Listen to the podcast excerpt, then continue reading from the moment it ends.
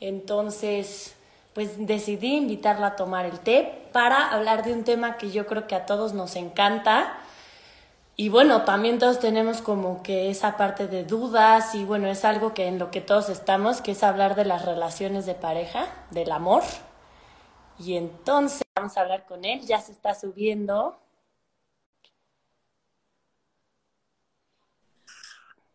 Hola. Hola, ¿cómo estás? Muy bien, ¿y tú? Bien, también. Ay, a ver si estoy como medio... Ya estoy, creo ya. Ahí estás, perfecto. ¿Cómo me estás? Encanta, me encanta, esto era algo que, que hace mucho te quería pedir porque desde que te conocí, hace cuenta que como que yo siempre dije, quiero un, o sea, que me llegue un psicólogo que no nada más me escuche y luego me diga, y bueno, ¿qué piensas, no? Entonces yo como que lo dejé muy al aire y Ya. dije, me va a llegar, me va a llegar este el psicólogo que yo necesito y me llegaste tú. Y en la primera sesión, bueno, me hablaste de todo eso que me encanta, desde la energía hasta nuestras creencias, hasta nuestra ego, nuestra mente, todo, y, y me, y me has dado tantas respuestas que, bueno, yo creo que eres el psicólogo perfecto que yo necesitaba. Ay, muchas gracias. Y bueno, yo te busqué justo por eso, porque yo estaba como en una transición de pasar de un matrimonio a estar soltera, entonces sentí que tenía que trabajar en mí y te busqué por ese tema. Y bueno, por eso hoy te pido que, que platiquemos de ese tema que es algo tan importante para las personas, ¿no? Claro. Las relaciones. Sí, hombre, qué difícil a veces parece ser, aunque no es difícil, no lo hacemos difícil en realidad, ¿no? Pero Exacto. pues justo todo nace de las creencias. Ahorita que hablabas del, más que tipos de psicólogos, yo diría que tipos de terapia, ¿no? En las que al final lo que se busca es que te cuestiones cosas, que te cuestiones para que tú puedas ver que hay opciones, ¿no? Claro. El tipo de terapia que yo hago, como tú sabes, va más encaminada en buscar un despertar de conciencia. O sea, más que un- una terapia tradicional, pues busca justamente despertar en ti esa posibilidad de crear en tu vida posibilidades. ¿Sabes? Que es donde nos vemos limitados luego, ¿no? Exacto, pero eso es lo interesante, que no, mu- o sea, no muchos psicólogos usan ese tipo de terapia, como dices, y la verdad, hoy en día es súper importante que si vas a tomar una terapia, ¿no? Que sepas que tú creas tu realidad y existen muchas otras posibilidades que puedes tú elegir, o sea, no, no lo que te está pasando es lo que tienes que vivir para toda tu vida, o sea, tú eliges, ¿no? Claro, y eso es súper importante porque entonces si tú eliges, ¿por qué estás eligiendo lo que estás eligiendo, no? O sea, ¿por qué no puedes crear un cambio? Y bueno, ahí, ahí nace todo, porque lo primero es que muchas veces creemos que nosotros somos el resultado de lo que nos pasa, ¿no? Y hasta cierto punto, en un cierto momento de tu vida, pues sí, porque cuando tú naces, eres un bebé, eres un niño, pues tú no tienes decisión de casi nada, ni de lo que estás aprendiendo, ni de lo que comes, ni, ni a veces ni de los lugares o los juguetes con los que vas a jugar, ¿sabes? Claro. O sea, va siendo como parte de algo que te tocó, que yo les digo que ahí es donde se activa nuestro primer karma, ¿no? O sea, en, en, en esta vida estamos teniendo todo lo que necesitamos para continuar un aprendizaje que dejamos inconcluso, ¿sabes? No Claro. es una paga de deudas, como muchas veces creemos que es el karma, sino es, es parte de un mismo aprendizaje, pero llega un momento en que tú dices, ok, yo vengo con todo esto, ¿no? O sea, me tocó de niño crecer en esta familia, con esta situación económica, con estas creencias religiosas, con estas posibilidades culturales y económicas. ¿Qué voy a hacer con eso? Porque si solamente creo que eso es lo que me tocó, pues entonces no hay una posibilidad de mucha evolución. Voy a llegar a ser muy parecido la vida como era la vida de mis padres. Y si claro, y ahí fijas, es donde decimos, es que repetimos patrones, ¿no? Claro, pero además si tú te fijas, eh, tal vez ahora nos cueste mucho trabajo poder hacer esta retrospectiva, pero si tú puedes ver a tus, antes, a tus antepasados, los tipos de vida y el tipo de familia y básicamente la vida, no había mucha diferencia. Sí, O sea, nacías, te casabas, tenías hijos y te morías. ¿no? Y tenías tu trabajo y tenías tu vida y ya, pero no hay como, como que no veas grandes diferencias entre las familias. No, y pasara lo que pasara en tu relación, en tu matrimonio, eso era como ni verlo, ¿no? O sea, de todas maneras ibas a seguir casado. Claro. porque esa era la, única opción que existía, ¿no? Claro, entonces no tenemos opciones, esa es la realidad. Y, y recurrimos a identificarnos con una mente ególatra que lo único que hace es repetir pasados, porque como esta mente ególatra solo conoce y solo cree que el pasado es lo real, y entonces tú dices, ay, no, pero yo me imagino muchas cosas en el futuro. No, no estás imaginando, estás proyectando a futuro muchas cosas del pasado, pero no las estás imaginando. La imaginación, la creatividad, la intuición son cosas que se despiertan cuando tú estás consciente. Entonces yo sí puedo imaginar una vida diferente a la que me ha tocado. Yo sí la puedo crear porque estoy en un nivel de conciencia. Si estoy solamente viendo mi ego, solamente me voy a atrapar en mis deseos de no sufrir lo ya sufrido o que no me vaya a pasar algo malo de lo que he sabido o he aprendido de los demás que pasa. Entonces no quiero vivir eso malo. Y entonces es justo cuando lo vivimos, ¿no? Porque lo estás creando. Es, es que fíjate que es bien chistoso, pero nosotros creemos que por la idea que yo tengo de, ah, yo quiero esto, entonces estoy poniendo mi energía, mi voluntad, mi, mi creatividad, mi magia, lo que tú quieras, mi poder de manifestar, porque yo digo yo quiero. No, es mucho más complicado. Entonces, el hecho de que yo esté preocupado por algo que me podría pasar o que yo esté constantemente este, pensando en situaciones hipotéticas de cosas, lo importante en realidad es lo que me hace sentir. Eso es lo que realmente yo estoy, yo estoy, yo estoy vibrando y entonces la realidad que voy a recibir se va a parecer a lo que yo estoy vibrando.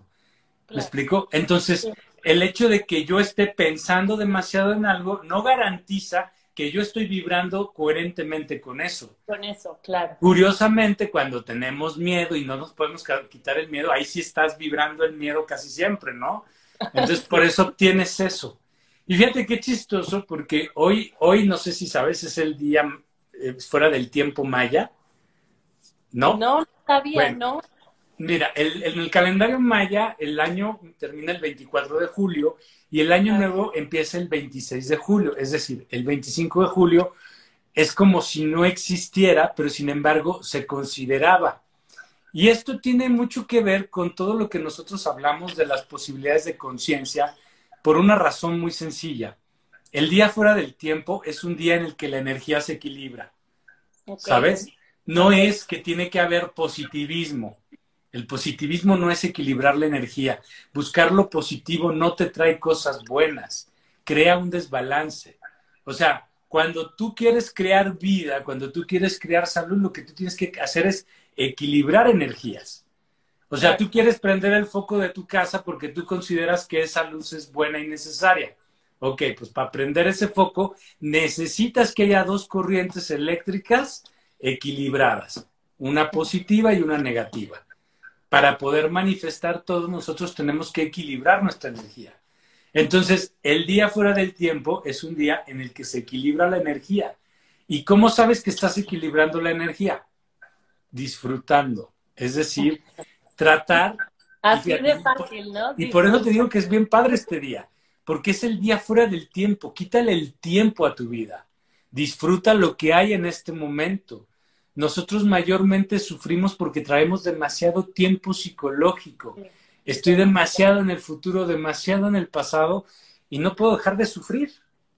Entonces, hoy es un día para no sufrir. Es un día para relajarte, para disfrutar y para conectarte con esta neutralidad, ¿no? Con esta emoción que se siente a pura paz. Qué padre, no sabía y me encanta. Y te digo, cada vez que que hablas, me envuelves así en...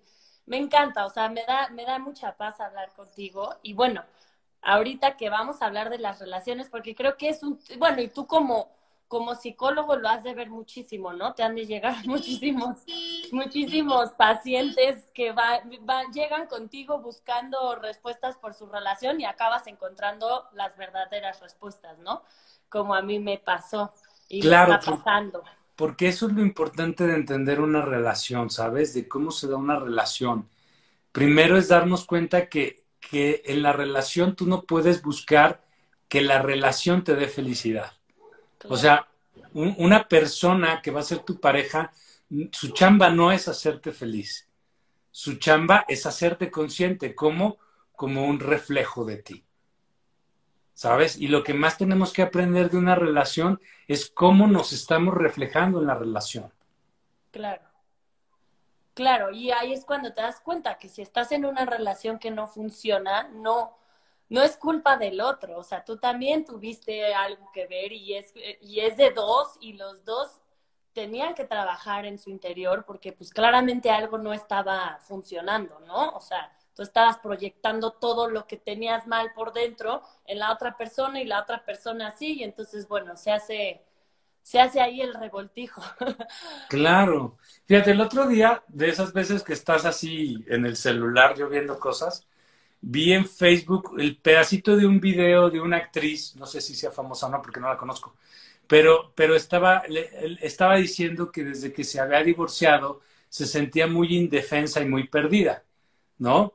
Y entonces una de las entrevistadoras le dice, oye, mm, pero eso, o sea, ese pensamiento es justamente el que ha contribuido con que pues haya machismo y que las mujeres vean la necesidad de tener una pareja, porque si no hay una pareja que las, que las proteja, entonces se sienten indefensas y ese es un pensamiento que hace mucho daño. Entonces, pero es lo que yo siento y yo tengo derecho a sentir eso y yo me siento este, perdida y abandonada y me siento desprotegida y, y, las demás que estaban ahí como que no decían no, no decían sí, pero todas no, sí, es que se siente muy feo.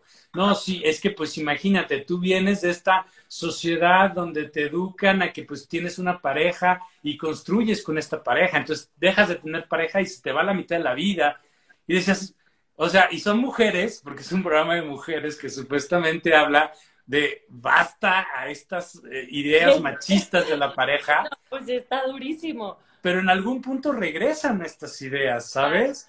Y, y, eso es terrible porque justamente mucho de lo que nosotros creemos tiene, en la, de la pareja me refiero, tiene que ver con que en lugar de ver a una persona con la que te estás reflejando, queremos encontrar a alguien que viene a complementarnos, alguien que viene a darnos la felicidad que nosotros solos no podemos tener.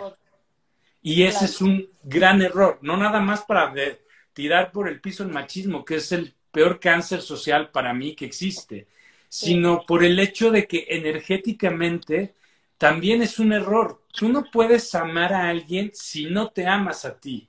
La forma en la que tú estás amando a alguien es un reflejo de cómo te amas a ti. ¿Sabes? Entonces, cuando tú estás en una relación de pareja y la otra persona, siempre tu prioridad es que la otra persona esté bien, que la otra persona sea feliz, que la otra persona tenga todo lo que necesita a costas tuya entonces no te estás queriendo realmente a ti. Claro, y entonces ¿dónde quedas tú, no? Claro. Esa es, una de, mis primeras preguntas que te quería hacer, es, ¿por qué crees que le damos tanto peso a la relación? Porque las personas somos mucho de que si tu relación está bien, entonces haz de cuenta que todo está bien. Y hasta caemos en esta zona de confort de, de, de no hacer más, ¿me entiendes? Porque pues como ya estamos en nuestra relación bien, haz de cuenta que ya, logramos el objetivo. Y si estás mal, es como si todo lo demás estuviera mal, o sea, como que tu mundo se viene abajo y, yo me acuerdo que yo cuando estaba mal en mi relación, como que le ponía todo el peso a mi relación a que estuviera bien y a ver cómo hacerle y dejaba todas las otras áreas de mi vida como que casi casi en stand-by. Entonces, ¿por qué le ponemos tanto peso a la relación amorosa? Fíjate que yo creo que primero tendríamos que distinguir visiones de, de, en cuanto a las relaciones, porque tristemente no vemos las relaciones igual entre hombres y mujeres. Y alguna vez en un documental yo vi esto que decía una, una psicóloga y me sorprendió. Me dice, el peor día en la vida de un hombre es el día que pierde un trabajo. El peor día en la vida de una mujer es cuando pierde una relación. sí. O sea, a lo que voy es que tristemente, aunque para muchos hombres, o sea, no podemos generalizar, una relación de pareja es muy importante, parece ser que a nivel cultural general, esa no es la, la, la, principal preocupación de un hombre. O sea, sí, es, es el tema económico, no más para los hombres, creo. Sí, como la realización, el sentirte este, fuerte, suficiente, ¿no? Algo mucho más egoísta, algo mucho más de mí. En cambio, la mujer, pues es más de hacia el otro. Entonces tenemos una relación, eh, el amor es lo que más importa, el amor es por lo que se mueve el universo y bla, bla, bla, bla, bla, bla. Que pues estamos hablando otra vez de, de machismo, pero ahora muy disfrazado en, en el romanticismo, en esta cultura que nos ponen por todos lados, donde te educan indirectamente para que sigas creyendo las cosas, porque al final del día todos estos mensajes de amor sí van mucho más dirigidos a la mujer.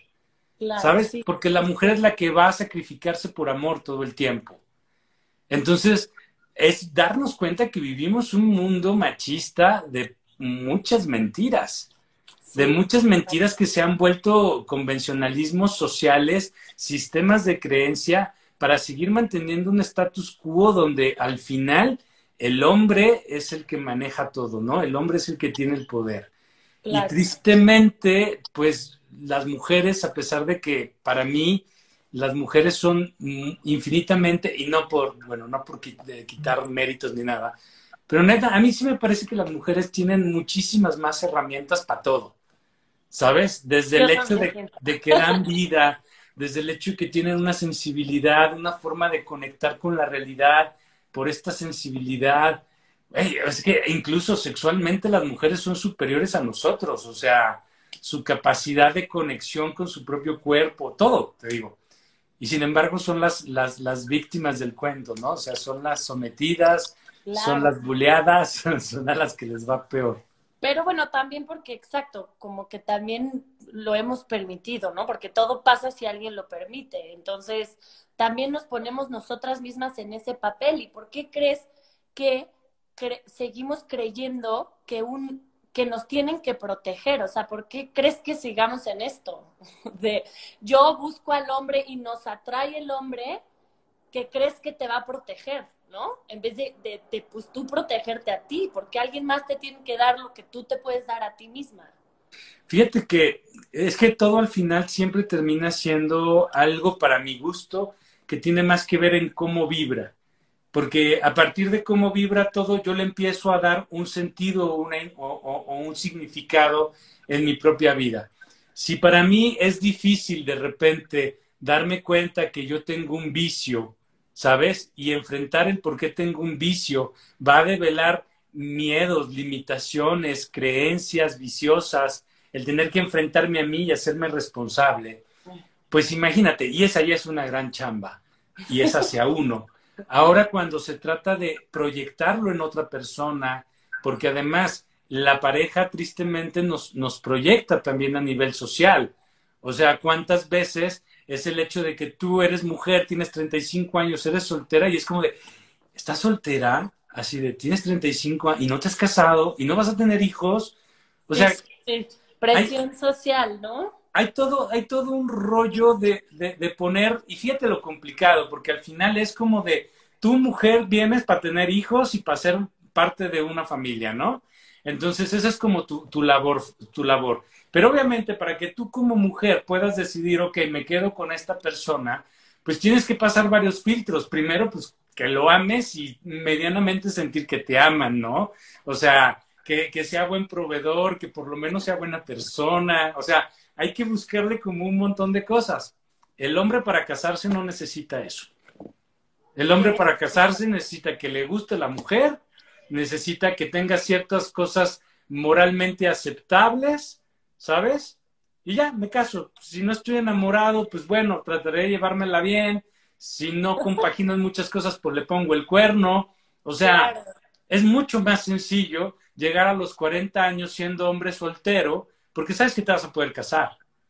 Claro, una mujer... con una 10 años más chiquita que todavía pueda tener hijos fácilmente, ¿no? O sea... Claro, y una mujer ya a los 33, 35 años ya casi está quedada. Y ya casi es como de... empieza a entrar el tema este de, y si ya no voy a poder tener hijos, y si mis óvulos, y si esto, y si el otro, o sea, sí, sí, sí lo sé porque tengo amigas que, que están solteras, digo, no tenemos 35, tenemos 32 que están solteras, que no tienen hijos, y sí, claro, ya empieza esa duda de, pues yo no sé cuándo me voy a casar, no sé cuándo voy a poder, este, pues empezar a, a tratar de tener hijos y no sé si voy a seguir en mi, en mi lapso de ser fértil, ¿me entiendes? Entonces, claro, las mujeres como que pensamos mucho más sobre la relación, sobre el amor, sobre el matrimonio, ¿no? Como dices, los hombres sí es una decisión que no implica tantos factores que, que se Pero qué triste, porque entonces no estamos, y ese es el problema, ¿no? O sea, no entramos a una relación en el mismo lugar. Con el mismo canal, sí. Porque incluso tú puedes tener a tu novio y, y, estar como muy enamorados los dos, y él también puede estar muy enamorado, ¿no? Pero para ti siempre va a ser un tema de, es que esto es para toda la vida, porque es mi familia, porque estamos creando algo juntos, tiene que haber amor, tiene que funcionar, tiene que, tenemos que estar bien, no podemos mentir, no podemos engañar, o sea, estás tan llena de, de la estructura y de que tiene que funcionar que entonces esto es lo que tú vibras, porque estás sintiendo el miedo a la pérdida, estás sintiendo la carencia de que le hacen falta cosas, o sea, tú en una relación como mujer estás más, más veces, digo, no estamos generalizando, pero es como ejemplos para darnos cuenta y que cada uno se autoobserve y se dé cuenta dónde está. Pero pues si yo todo el tiempo estoy con miedo de que me pongan el cuerno, de que me mientan, de que me abandonen, pues eso es lo que estoy vibrando. Todo el tiempo estoy luchando incluso porque las cosas funcionen, porque voy cargando la relación, que eso es lo que hacen muchas mujeres. Cargan las relaciones. Y ellas de hecho, Así, así fue como, justo como me pasó. O sea, yo sí, mi relación, mientras yo veía que se deshacía, yo me aferraba a tratar de que no se destruyera y, y, y mi expareja pues era más fácil distraerse, ya sabes, era más fácil decir, bueno, yo, yo, yo me voy por ahí y yo trataba de seguir cargando eso porque claramente para mí tenía más peso, ¿me entiendes? Para mí, y también tal vez yo tenía mucho más miedo de que no funcionara y de, y de, como dices, todos estos prejuicios de ser la divorciada a los 30 años con una hija chiquita, que ahorita, gracias a trabajarlos contigo y así, pues ya no es algo que yo cargo y algo que tiene peso en mí, ¿no? Es algo que ya es y así o sea, así es, ya no tiene peso. ¿Y por qué crees, por qué crees que existe tanta infidelidad? También, ¿será que hoy siempre ha sido así, nada más que hoy nos podemos enterar más fácilmente? ¿O, o qué es lo que, o simplemente han subido las infidelidades por lo mismo? Porque ya la situación de pareja cada vez la gente se entiende menos. Yo, yo, creo que, yo creo que la infidelidad siempre ha existido. Obviamente, pues mientras más gente, yo creo que es más fácil. O sea, ¿sabes? O sea, creo que depende de muchas cosas. Creo que analizar la infidelidad como un fenómeno general es muy complicado. Creo que la mejor parte siempre, porque siempre es tu vida y lo que pasa en tu vida, no lo que pasa como a nivel general, ¿sabes? Entender que las causales de una infidelidad, pues uno las genera de alguna forma también. Yo sé que cuando uno dice este tipo de cosas, la gente se lo toma muy a pecho, entonces, ay, es mi culpa. Entonces yo soy el que lo estoy ocasionando. Entonces, aparte de que a mí me ponen el cuerno, yo tengo la culpa, que estoy sufriendo, eso es mi culpa. Yo, yo siempre les digo a mis pacientes que la culpa es un pésimo invento, porque es un invento, o sea, es una idea que se nos ha metido muy, muy adentro y que muchos convivimos con ella y la, y la creemos como algo real. Pero también darnos cuenta que pensamiento, pensamiento es cualquier idea y cualquier idea puede ser aceptada o rechazada. Hace cientos de años la esclavitud descarada era algo muy aceptado, ahora no, ¿sabes? Pero durante mucho tiempo fue aceptado y era lo normal. Entonces, empezar a cambiar dentro de nosotros el concepto de culpa y darnos cuenta que no es algo con lo que tenemos que convivir, porque nos pone justo en una baja frecuencia que hace que cosas negativas nos estén pasando. Entonces, aclarado eso, te voy a decir, fíjate, eh, así como de entrada hay tres causales de por qué la infidelidad existe, pero viéndolo desde mí, no desde el fenómeno social. La primera sería que yo efectivamente haya sido infiel. O sea, que yo haya, haya hecho esto y que traiga en mi energía, en mi mente, en mi emoción, el miedo de volverlo a cometer o el miedo de pagar un karma, ¿sabes? Porque ya desde ahí yo también lo estoy jalando. Hay otro, otra causal, podría ser el simple hecho de que yo creo que la infidelidad es lo normal. O sea, no como algo aceptable, no como algo que quiera, pero sí como algo que existe. Entonces, en el momento que mi atención está como, es que pues todo el mundo es infiel. En el momento que digo todo el mundo es infiel, pues estoy diciendo, entonces yo también puedo ser infiel y mi pareja es infiel o podría ser infiel digamos que empezamos a dar pequeñas puertas abiertas para que este tipo de cosas pasen, ¿sabes? Aquí nada más como una pequeña pausa para poder dar el otro, me gustaría decir que cuando yo pienso en algo, yo puedo tener una idea de un concepto de lo que es, como lo podría ser el amor, la fidelidad, pero en realidad la parte más interesante es que yo descubriera qué se siente, ¿sabes? Porque en el momento que yo creo que la infidelidad es algo posible, esa idea cómo me afecta a mí vibracionalmente para entender por qué esa idea solamente podría crearme la posibilidad de la infidelidad. ¿Me explico? ¿Cómo te siente en ti esa idea, no? Exacto. Porque, por ejemplo, si tú dices te amo a tu hija, a tu mamá, a tu mejor amiga, a, a tu pareja, pues es la misma emoción prácticamente, es la misma palabra, pero no lo sientes igual. ¿Me explico? Entonces hay ciertos conceptos que para cada uno van a vibrar diferente y depende justo de la historia que cada uno tenga. Entonces por eso hay muchas causales, pero estas dos son un ejemplo y la tercera que a mí me parece la más interesante y la más, la más presente en cualquier factor de infidelidad es el hecho de que tú eres infiel, pero con la persona con la que no debes de ser infiel. Es decir, contigo. Eres infiel cuando tú pones a otras personas por delante de ti, cuando tú, tu felicidad depende de que los demás sean felices, de tu nivel de sacrificio, de tu nivel de tolerancia, porque no te estás poniendo en primer lugar. O sea, no es importante realmente quién eres tú, lo importante es los demás, ¿sabes? Y desde ahí ya eres infiel. Eres infiel contigo. Entonces, esta para mí es la más importante, porque en el momento en el que tú no te das este lugar energético a ti mismo, en el que tú eres lo más importante y estás permitiendo que otra persona lo sea, no te estás amando, ¿cómo esperas que la otra persona te ame? ¿Sabes? Y pues la infidelidad es una consecuencia de un desamor al final. Claro, y, y eso yo una vez como que leí de Byron Katie, que ella dice, todo lo que, todo lo que ves en el otro, es porque tú también lo estás haciendo. Entonces yo eso me ponía mucho a trabajar eso, ¿no? De que si yo estoy viendo, estoy sintiendo que hay infidelidad del otro lado, en que yo estoy siendo infiel a mí. Y es dificilísimo darte cuenta porque tú dices, no, pero yo no, yo no, o sea, yo de verdad nunca sería infiel, nunca le sería infiel a mi esposo, pero pues te estás siendo infiel a ti. Y como dices, ¿por qué? Porque estás aguantando cosas estás en un lugar donde chance no quieres estar, estás viviendo más por el otro que por ti mismo, o sea, te estás poniendo en, en, un, en un grado en el que tú no eres una primera persona, entonces te estás siendo infiel. Y cuando entendí eso, me cayeron unos 20 y bueno, y luego voy contigo y me lo vuelves a, a repetir y te caen unos 20 que dices, pues sí, es que claro que todo lo que tú vives internamente se va a reflejar en, externamente. Claro, qué, qué fuerte, ¿no? Porque entonces el hecho de que yo esté constantemente pensando en algo que no quisiera vivir o que no me gustaría vivir, pues a lo mejor no te cae a la vida exactamente eso, ¿no?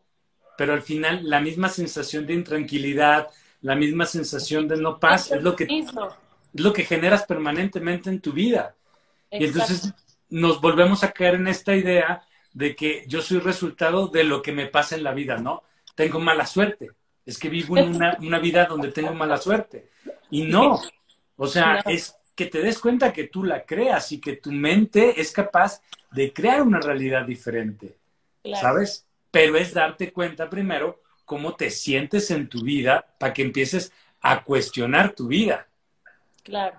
¿No? Es como te conté de, cuando el temblor que me puse a hacer ayuda aquí en el Parque México a personas víctimas del temblor, ¿no? En el 2017. y de repente en dos días llegan 40 personas y de estas 40 personas, solo dos, solo dos de esas 40 les había pasado algo. A una sí se había perdido su departamento, o sea, se cayó su edificio, y otra se le había muerto algún, algún conocido, ni siquiera pariente, era un amigo. De ahí en más, las otras 38 personas no les había pasado nada. O sea, no tenían a, un familiar, un amigo muerto, ni se les había caído en la casa, nada. Y entonces llegaban y era de, ah, es que estuvo horrible, horrible. Y yo, ¿pero qué te pasó? Es que el temblor y que todo, y que el mundo, y que la... Y yo, sí, ¿pero qué te pasó? Ah, y yo, bueno, ¿pero qué te pasó a ti? Se te cayó alguien, se te cayó tu casa. No. Y le digo, ¿y entonces?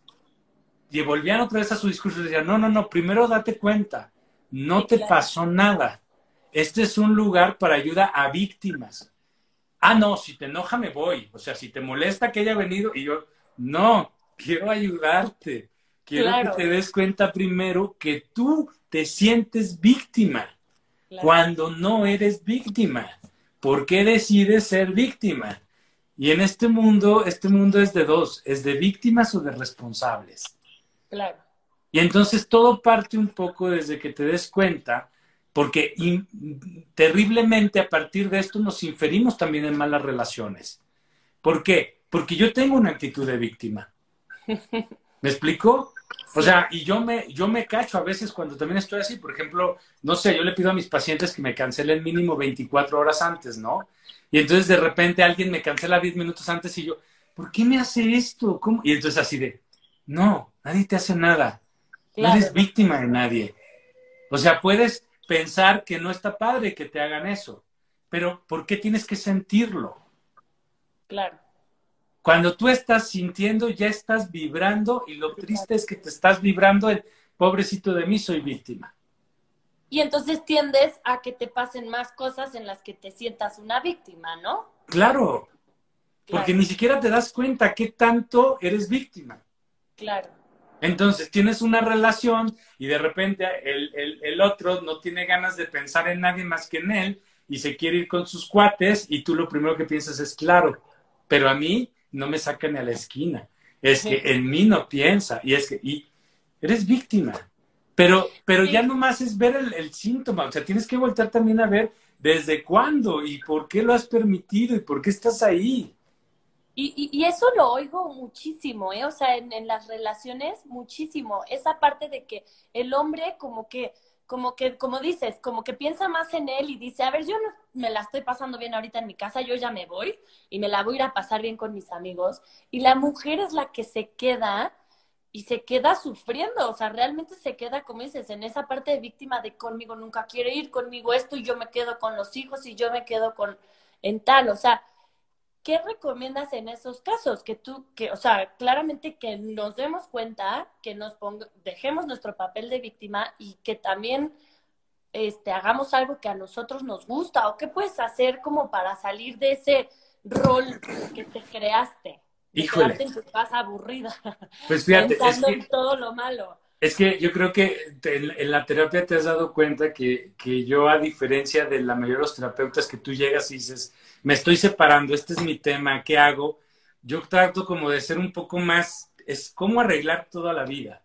O sea, porque todo tiene que ver con el punto de vista y la perspectiva con la que te ves a ti, ¿sabes? Entonces, ¿cómo arreglar esto? Bueno, primero entendiendo que esto que está sucediendo no va a cambiar, no nada más en tu vida, porque también se vuelve parte de un colectivo donde entendemos la vida así porque tristemente, aunque hemos evolucionado como sociedad en muchas cosas, tanto que parecería que en este momento no vivimos un machismo, pero sí lo vivimos. O sea, y, lo vivimos en un maltrato constante. O sea, porque esto, esto que tú me dices que vive una mujer una vez a la semana o dos veces a la semana o una vez cada 15 días, o sea, pero que no deberías de vivir. O sea, no deberías de vivir este, este maltrato muchas veces emocional, a veces psicológico, ¿no? A veces físico. Es porque seguimos viviendo en un mundo muy machista.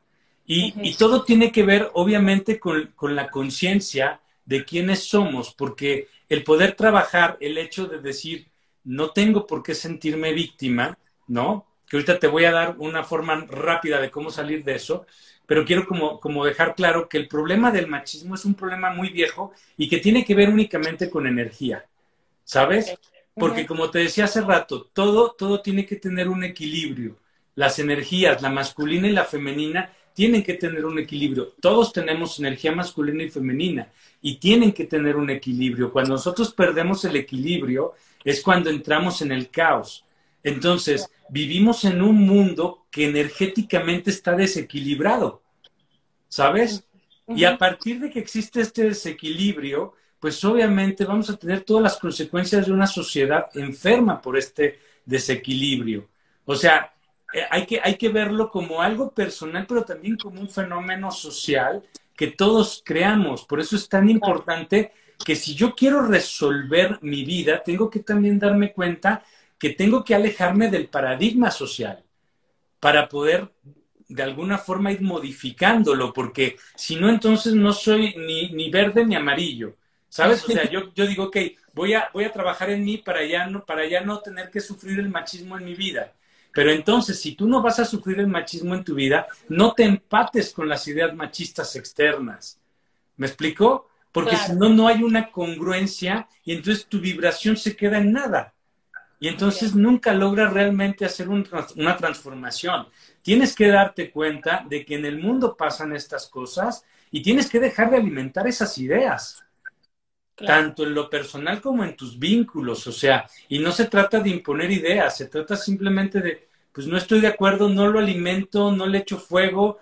Y es como de, mejor evito esto, ¿sabes? O sea, si no puedo dar una opinión que la gente va a aceptar, pues dejarnos en su error, pero tampoco comprarme las ideas, ¿sabes? Como en el programa este que yo te decía. O sea, es darme cuenta que todo esto existe por razones muy obvias que no queremos ver, como las creencias que tenemos, ¿no? Porque, digo, parece increíble, pero fíjate, la espiritualidad la manejan mucho más las mujeres que los hombres. Y este desbalance tristemente energético pues muchas veces las mujeres son las que más lo promueven por sus ideas espirituales, porque pues tristemente en este mundo, sobre todo occidental, creemos en un único Dios y es un Dios machista, ¿sabes? O sea, yo no quiero atentar contra las creencias religiosas de nadie, pero a veces sí me dan ganas de decirle, pero tú crees que Dios, ah, que es amor, Dios que es creador de todo, iba a crear un universo donde la mujer fuera inferior al hombre, porque además este mismo Dios que nos han educado a creer que es judeo, cristiano, musulmán, no nos cuentan sus orígenes. Sus orígenes, o sea, su origen no fue a partir de Abraham y que Abraham dijo, ahora es un solo Dios y vamos a creer en él. Es un Dios caldeo, Jehová y Yahvé, es el mismo Dios. Y es un Dios caldeo y en, y en tiempos antiguos, antes de Abraham, existía Será, que era su esposa era la esposa de Dios. Y entonces cuando en la Biblia, que está como medio editada, ¿no? Esta idea de, y entonces eh, la presencia de Dios se posó sobre las aguas del mar y se creó todo, ¿no? Porque Aserá era representada como las aguas del mar. Y cuando van a hablar de crear a Adán y, bueno, al hombre y a la mujer, porque si la has leído, hay como dos mini historias. Una donde te cuentan, vamos a crear al hombre y a la mujer a nuestra imagen y semejanza y luego ya te cuentan que vino Dios y quiso a Adán del barro. Y curioso, también está editado porque al mismo tiempo hace a Lilith, ¿sabes? Que es la, que es la primer mujer y que como ella no se quiere someter al hombre, entonces Dios la castiga y la vuelve un demonio y luego ya crea a Eva. Pero cuando dice la Biblia, hagamos, pues es un diálogo, hagamos al hombre y a la mujer a nuestra imagen y semejanza, ¿sabes? Y es curioso porque Aserá, que es la esposa de Dios, de Yahvé, no es, no, nada más es representada como las aguas del mar, es representada también como una paloma. Y a mí me llama mucho la atención que ya después el cristianismo, bueno, más específicamente los católicos, crean esta imagen de Trinidad, que la Trinidad es una imagen energética muy poderosa, donde tiene que estar la dualidad y el equilibrio. Entonces te ponen la figura masculina te ponen la figura del equilibrio que sería el hijo, pero la figura femenina no te la ponen, pero sí, te la están poniendo, pero engañada. La paloma. Te ponen la paloma cuando en realidad debería de ser la energía madre, ¿no? La energía femenina. O sea, nos, nos, han, nos han hecho un gran lavado de coco en el que de verdad, o sea, el hecho de ver a la mujer inferior es lo común, es lo normal, ¿sabes? Ahora, ¿cómo puedo yo, de alguna forma, en lo personal, poder ir saliendo de estos desequilibrios? Porque son desequilibrios que vienen desde mis ideas y los proyecto a ideas. Claro. Fíjate, es muy. En, el Kibalión, que es un libro que habla de la energía, ¿no? Y que es un conocimiento ancestral, habla de algo que se llama el ritmo. Y el ritmo es el movimiento, ¿no? Y es como una imagen de péndulo. Para el, el, péndulo se mueve de un lado al otro. Si tú jalas el péndulo de un lado y lo sueltas, se va a ir al otro lado en la, en la misma intensidad, ¿no? Exacto. Aquí hay, hay, hay que ver también otro principio del Kibalión que es la polaridad. Es decir, todo tiene dos caras, todo tiene su contrario, pero en esencia todo es lo mismo. Incluso podríamos decir, la energía masculina y femenina es la polaridad, pero en esencia es lo mismo. Es como hablar del frío y del calor. O sea, son diferentes, son contrarios, pero en esencia es lo mismo, es temperatura. ¿Sí? Entonces, según el Kibaleón, la energía tiene que tener una neutralidad para poder crear. ¿Sí? lo que nosotros mayormente vivimos no es equilibrio, es compensación. Es decir, si yo jalo a la derecha y suelto, se va a ir a la izquierda en la misma proporción. Eso no da equilibrio, eso da compensación, ¿sí? Entonces nosotros mayormente cuando buscamos en la pareja, por ejemplo, alguien, casi siempre lo que buscamos es compensación. Es decir, si yo tengo una imagen frágil de mí, voy a buscar a alguien que sea más poderoso, que sea más fuerte, ¿sabes? Okay. Para poder sentir que entonces estoy equilibrado. Balance. Exacto, pero no estarías equilibrado, estarías compensado, ¿sí? Y esto pasa también a nivel mental y nosotros manejamos la energía únicamente a nivel mental. Entonces, fíjate esto que es bien importante. Se trata de no estar en compensaciones, porque por eso la vida la sentimos como mal, luego bien, luego mal, luego bien. Y es como que estamos en una montaña rusa todo el tiempo. ¿No? Ok. Fíjate, se busca el equilibrio. El equilibrio solamente se encuentra a la mitad. ¿Sí? En lo neutro. Ahí hay un punto que es interesante. Lo bueno no se neutraliza. No hay que neutralizarlo porque lo bueno se neutraliza solo. Lo malo es lo que hay que neutralizar. ¿Sí? O sea, como, como un pensamiento. Si a ti te pasa algo muy bueno, pues a los 20 minutos ya estás haciendo otra cosa, ya se te fue ese pensamiento, esa vivencia, porque pues estás en otras cosas. Porque eso bueno no necesita nada para neutralizarse. Si te pasa algo malo, te puedes quedar días con eso. Sí, días, en la repetición, ajá. Exacto. Esto es lo que hay que neutralizar. Esto es lo que, ok, viví algo malo, lo puedo soltar, puedo prescindir de eso, o sea, lo tengo que neutralizar, ¿sí? Ok, ya más o menos entendimos aquí, ¿sí? Fíjate, la energía masculina y femenina tienen un montón de características, pero yo las resumo en cuatro puntos. La energía masculina en su parte positiva es responsable, en su parte negativa es controladora. Ok. La femenina en su parte positiva es disfruta, disfruta la vida. En su parte negativa es víctima. ¿Sí? Si tú te das cuenta que eres víctima, obviamente tú lo que quieres es la neutralidad.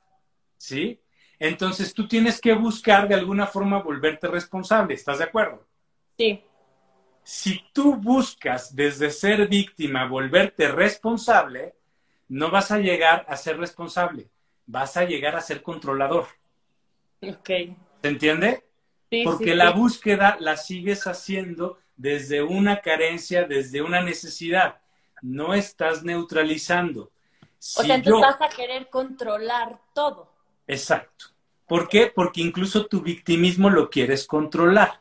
Entonces, no, no se trata de controlar, se trata de neutralizar. Si yo me doy cuenta que soy víctima, lo que yo tengo que hacer es observo mis pensamientos, observo las emociones que me generan, las acepto, que aceptar es no peleo. ¿sí? Las acepto, las veo, las reconozco, ok, ahí están. No me voy por ese camino, no me vuelvo esa emoción, no le doy cuerda a ese pensamiento. Me quedo en pausa para hacer algo que me conecte a la realidad. ¿Sí? Es decir, ya me di cuenta que tengo este pensamiento autodestructivo, autocompasivo, autolimitante, autovíctima, lo que tú quieras. No les doy, no les doy continuidad y no dejo que mi emoción se vaya para allá. En el momento en el que no me estoy yendo para allá, no me estoy yendo para otro lado, me estoy quedando en medio, lo estoy neutralizando. Allí es donde empiezo a volverme responsable. Ok. O sea, entonces tenemos que observar observar. Esa, victimización. Y la observas, te quedas observando y de repente pues ya se neutralizó. Sí, mira, es que ahí es donde nosotros tenemos un punto. Eh, toda energía, y ahí va como algo rápido, el, amor es una energía que ocurre únicamente en el presente, ¿sí? Eh, y es una energía que te lleva a la aceptación absoluta. Es decir, no genero ningún tipo de rechazo porque no hay ningún juicio hacia nada. Es solo aceptación. La energía del miedo es una energía que está en el futuro y en el pasado, o sea, en el tiempo, ¿no? Y es una energía de rechazo, de negación. Cuando tú en tu mente entras a cualquier rechazo, a cualquier juicio, a cualquier querer dominar algo, estás en una energía de miedo. Por eso, en lugar de irte a lo positivo en lo masculino, que sería ser responsable, te vas a volver un controlador. ¿Me explico? Y cuando no eres controlador, o sea, cuando siendo controlador, que es tu parte masculina negativa, no lo logras y te frustras y te enojas, entonces te vuelves víctima, curiosamente. Porque es, de, es que estoy haciendo todo y no pasa, y no pasa, claro, y te quedas en esa dimensión y para muchos esto es algo muy real en nuestra vida todo el tiempo. Todo el tiempo quiero planear, quiero controlar, quiero que las cosas pasen, quiero que todo esté bien. No pasa, uta, no, no, es que no, es que no se puede, le echo ganas y no se me da y bla, bla, bla, bla, bla, bla. Porque no se tiene que buscar, tienes que permitir que ocurra. Nosotros somos seres en nuestra conciencia con un poder infinito, pero no lo sabemos usar porque estamos perdidos en nuestra cabeza, en nuestras ideas. ¿sí? Cuando tú te das cuenta que eres víctima y solo observas para reconocer y no estás negando la emoción, ahí está la emoción, ya está el pensamiento, pero yo no me vuelvo eso. Esa es tu prerrogativa, o sea, tú puedes decidir volverte tu preocupación o tu miedo o puedes solamente observarlo. Ahí es donde tú te das cuenta. ¿Perdón? Cuando observas eso no significa que eres, solamente estás observando, ¿no? Porque además, eso que tú estás observando ni siquiera tiene que ver con la realidad, tiene que ver con el pasado, con lo ya aprendido. O sea, estás viendo a tu ego, tu ego es el que se enoja, tu ego es el que se ofende, tu ego es el que se pone celoso. O sea, estoy viendo eso, pero yo soy más que eso. Entonces yo tengo la opción de cambiar y de transformar. Pero para eso yo ya tengo dentro de mí una intención muy clara de quién quiero ser. ¿Sí? Entonces, ¿qué pasa cuando yo estoy solamente presente? Cuando yo estoy disfrutando lo que pasa en mi vida sin estar demasiado en el ruido, estoy en la energía femenina más alta, que es la presencia, que es poder disfrutar. Disfrutar no es estar de fiesta. Disfrutar es absorber la vida tal cual es en este momento. Y si en este momento tengo que trabajar 10 horas porque pues es lo que me toca, yo puedo estar de víctima pensando que por qué, que yo ya no quiero, que es que está horrible, que no sé qué es de, ok, pero de todas formas, ¿te vas a salir? No, sí, no, no puedo. Vas a estar ahí. Entonces, disfruta lo que estás haciendo.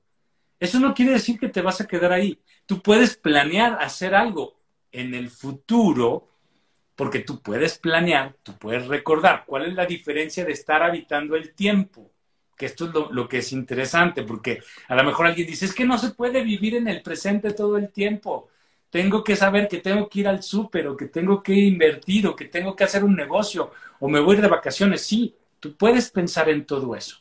La única diferencia cuando decimos que hay un caos en nuestro pensamiento es porque en el momento que tú estás pensando, tú estás sintiendo emociones.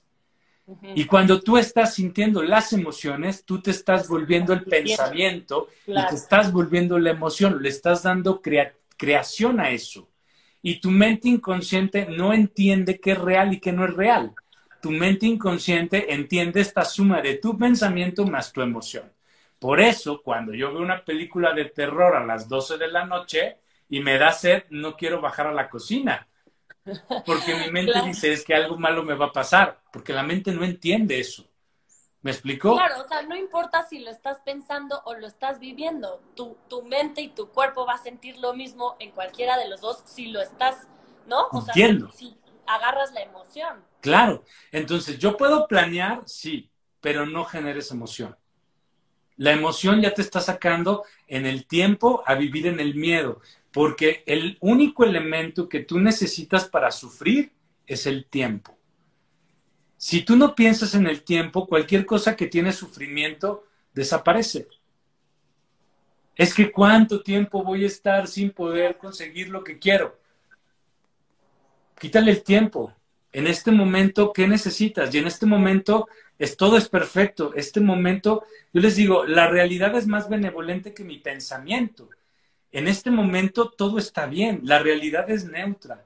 Es mi mente la que genera la idea de bueno, malo, aceptable, no aceptable. Y desde ahí yo voy creando, ¿sabes?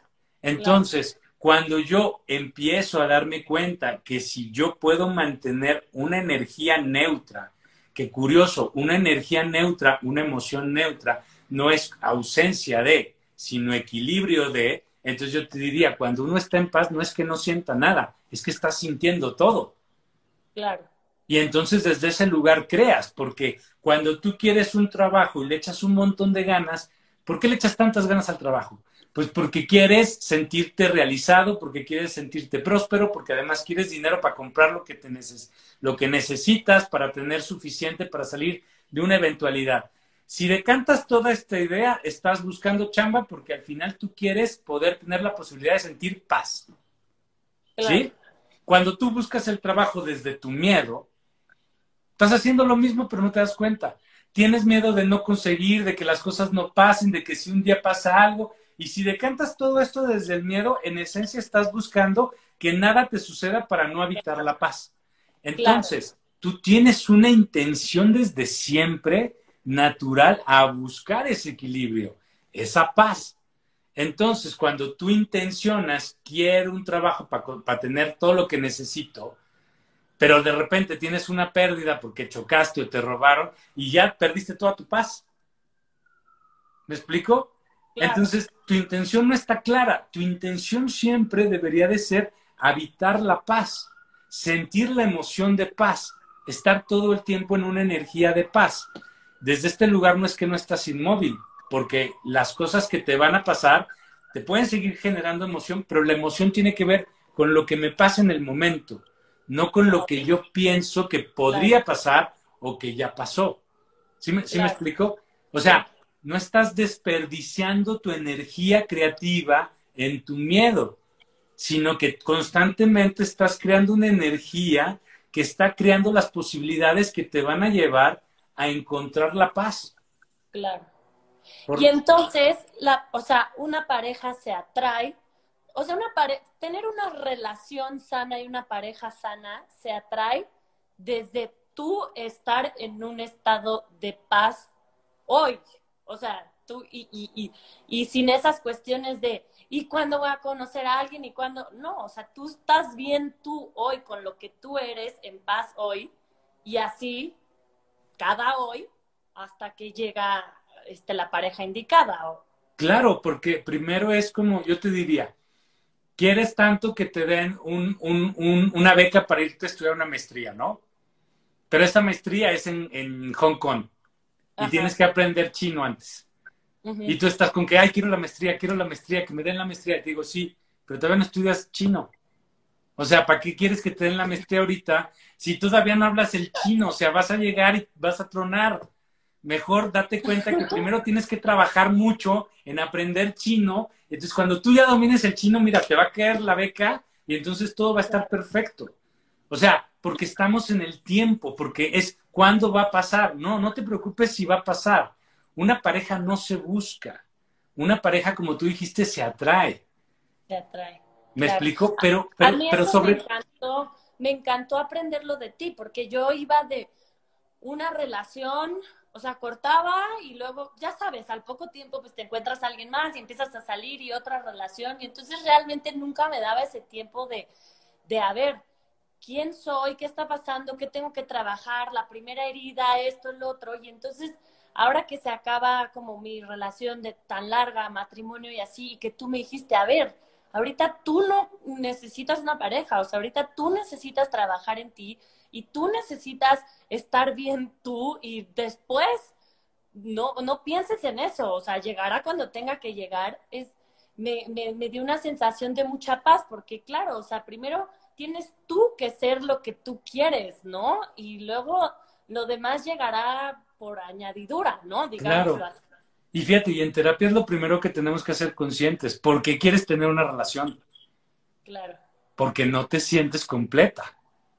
Porque no quieres estar sola, ¿no? Pues porque no te sientes completa. Porque al final del día, el paradigma en el que vives te dice, es que una mujer, si no tiene pareja, pues tristemente en esta sociedad no vale, ¿no? No está completa o es deficiente. Algo malo ha de tener, porque pues para que no se haya casado, ¿no? claro, sí, sí, obvio. Eso es algo que yo creo que tenemos que recalcar mucho, el, el de verdad, cuando, o sea, una pareja no se busca, una pareja se atrae y si quieres tener una relación sana, porque es mucha diferencia relación podemos tener todos, pero una relación sana que va a ser la que te va a nutrir, la que te va a hacer bien, la que te va a hacer crecer, no todos, o sea, no en todos lados existen. ¿Y por qué? Porque las busca, o sea, las buscamos en vez de atraerlas desde un estado de yo no necesito nada, no necesito a nadie, yo estoy bien conmigo, estoy en paz, estoy completo y así atraigo a alguien que se sienta de igual manera, ¿no? Claro, y, lo más bonito es cuando tú empiezas a descubrir en una relación cómo haces que una relación funcione. Y la única forma en la que tú haces que una relación funcione es cuando de verdad tú tratas a la persona como te tratas a ti en tu mejor versión. O sea, porque no nada más es tratar bien a la persona, pero como te decía hace rato, es que la hago sentir súper bien, pero porque quiero que esté conmigo. No. Yo trato a la persona súper bien porque es un reflejo de cómo me trato a mí. O sea, porque yo no me, porque si yo estoy frustrado y enojado por mi chamba, con la primera persona que me voy a desquitar es con mi pareja, porque tú no puedes amar nada ni a nadie de una forma diferente a la que te amas a ti. Entonces tú estás frustrado, estás enojado, estás indignado, te sientes mal en la vida, pues vas a tratar así a tu pareja la vas a hacer sentir de alguna forma así, aunque no sea tu intención. Entonces, al si final. Tú no te cuidas, si tú no te cuidas, no te proteges a ti mismo, no te quieres, pues a tu pareja tampoco la vas a, o sea, no la vas a cuidar, no la vas a procurar, no la vas a querer, o sea, vas a tener el mismito trato que te tienes a ti. Y eso es lo increíble que no entendemos. Claro. y por eso tantas relaciones la gente no, no es una relación sana, ya sabes, y, te quedas ahí y entiendo y, y, vives eso, pero al final no te está nutriendo, no te está haciendo feliz, ¿no? Sí, porque pues es, que no, puede, no puedes dar algo diferente a lo que tú eres. Y tampoco puedes atraer algo diferente a lo que tú eres. ¿Sabes? O sea, mayormente en la relación. que también está cañón. Queremos al príncipe azul, pero tú eres la princesa, o sea, tú, tú te tienes que poner al nivel de lo que tú quieres atraer, ¿no? Y nuestra idea esa de príncipe azul y quiero que sea exitoso y quiero que sea esto y quiero que sea fit y trabajador y cariñoso y la, o sea, tenemos así toda nuestra lista y fiel y la, la, la, pero bueno, ¿y tú eres todas esas cosas? Por ti, o sea, para ti, ¿no? más, más que ser todas esas cosas, creo que le diste al clavo, es todo eso para mí, o sea, porque si yo ya me lo doy a mí, ¿por qué deseo? Un deseo no es más que una proyección de lo que no tengo. Entonces, en el momento que yo estoy deseando, pues estoy evidenciando que no tengo nada de eso. Entonces la gente se me queda viendo y dice, entonces no debo de desear nada. Yo le digo, pues es que yo creo que el deseo es un poco tonto, es, una, es como una distracción de la mente. O sea, si yo me siento bien y, me vuelvo esta persona consciente que trabajo en mí, que trabajo en cuidar mis ideas, mis emociones, pues por fe sé que atraigo lo que es correcto y lo que es mejor para mí. No tengo que desear, tengo que aprender perdón, hay gente que va a estar muy en contra de esto, pero empiezo a aprender que la perfección existe en el mundo, ¿sabes? Y lo perfecto es lo que me llega a mí cuando yo estoy bien conmigo. Claro. Pero es como dices, esa, o sea, esa parte de que ya te llega y te nace la, fe absoluta de decir, yo sé que lo que llegue... Está bien porque yo estoy bien. Exacto. Y si no llega es porque también estoy bien, porque estoy aprendiendo chino. ¿Sabes? O sea, estoy en mi proceso de, aprender chino y ya cuando esté, pues ahí va a estar. O sea, llegará, claro. Al final, al final yo siempre les digo algo, en realidad todos los seres humanos tenemos una gran experiencia en la pareja porque es la mejor oportunidad que tenemos de justo hacernos conscientes. O sea, yo te podría decir, yo eh, entre en, en, la relación que tengo en este momento, que me siento más feliz, más amado, más, más compenetrado que nunca en mi vida, digo, claro, porque en este momento en mi vida es cuando mejor me he sentido yo conmigo. Claro. Porque pues ya tengo años trabajándome, me siento súper feliz conmigo y tengo una relación donde me siento súper feliz, o sea, y digo, claro, y lo único que hago para cuidarla es seguirme cuidando a mí. Claro. Sí, no, es, es, es, es increíble esa parte de que cuando tú no estás bien contigo, pues no vas a tener, no, o sea, tu relación no va, no va a funcionar. O sea, en, en cualquier manera, o sea, va a ser que no vas a estar bien, ¿no? O sea, y muchas veces creemos eso, que el tener una pareja ya me vino a solucionar mis temas y no, al contrario. Y la verdad sí, esa parte que dices, la pareja es la oportunidad para, para darnos Hacerte consciente. ajá, hacerte consciente. A mí de verdad mi, mi expareja ha sido de mis grandes maestros porque gracias a, a él he hecho un cambio impresionante y, y, he, obtenido como una conciencia, he visto las cosas que en mí que antes, hace cuenta que tenía una venda en los ojos y era imposible que las viera, ¿no? Entonces, bueno, es todo un proceso y a mí me ha encantado que lo voy llevando contigo. Y bueno, ya para cerrar, así como un, un tip que para los que nos escuchen, ¿qué crees que sea esencial tener los que ya están en una pareja, ¿qué crees que sea esencial tener en una pareja para que, para que, o sea, en una relación que ya está formada para que funcione? Yo creo que, y, a lo mejor va a sonar mucho a cliché, pero es que creo que nada puede funcionar si no hay comunicación, ¿sabes? Y, y, y una comunicación eficiente siempre tiene que venir desde que primero empecemos a clarear nuestras ideas, ¿sabes? No nomás llegar y hablar, porque muchas veces lo que, lo que decimos solamente va a proyectar nuestra propia inconsciencia. Eh, la semana pasada tuve un paciente que es actor y me decía que hizo un casting y que hizo tres versiones del casting y que cuando iba a decidir cuál enviar, pues no sabía porque sentía que todos tenían errores, le pregunta a la novia y entonces la novia le da su opinión y dice, no, pues sabes qué, pero es que no me convencí, entonces cerré los ojos y de Tim Marín de Doping, y mandé ese. Y le decía, claro que no, no hiciste eso. No, sí, de verdad. Y le digo, claro que no, le digo, o sea, no estás mandando algo tan importante y, te, y no te importa qué es. Pero así lo hice, le dije, sí, pero sabías que estabas mandando. Y se queda serio y me dice, pues sí. Y le dije, ¿cuál mandaste? Y me dijo, el que escogió mi novia. Y le digo, ¿por qué? Y se queda pensando y dice, pues yo creo que porque no me quería ser responsable de tomar la decisión y que esa decisión hiciera que no me dieran el trabajo. Y le digo, y entonces, ¿para qué me inventaste todo el cuento chino? Me dijo, no, no te lo inventé, sí lo viví. O sea, es que sí pasó todo eso. Y le digo, bueno, entonces quiero que te des cuenta cómo te inventaste un cuento chino en lugar de llegar y voltear a ver y decir, güey, me está dando miedo tomar una decisión. Claro. Porque desde ahí está mi energía.